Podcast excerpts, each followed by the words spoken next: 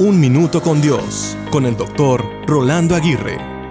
Cuando era niño solíamos visitar la casa de mis abuelos y siempre quedaba fascinado por la vista desde su casa hacia el pueblo con sus majestuosas montañas.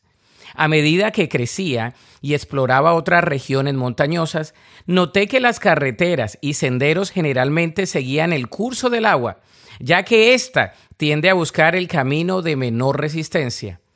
En la vida también he observado que el camino más fácil tiende a ser de lo alto a lo bajo. Si queremos alcanzar nuevas alturas, debemos enfrentar con perseverancia y tenacidad los desafíos que se presentan al escalar las montañas de la vida.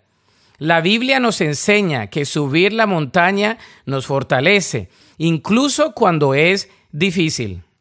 Aunque tomar el camino más difícil requiere esfuerzo, la recompensa es grande y vale la pena.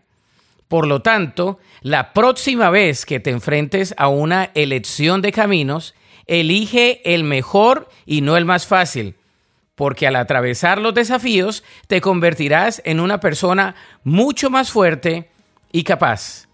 La Biblia dice en Mateo 7:13, solo puedes entrar en el reino de Dios a través de la puerta angosta la carretera al infierno es amplia y la puerta es ancha para los muchos que escogen ese camino.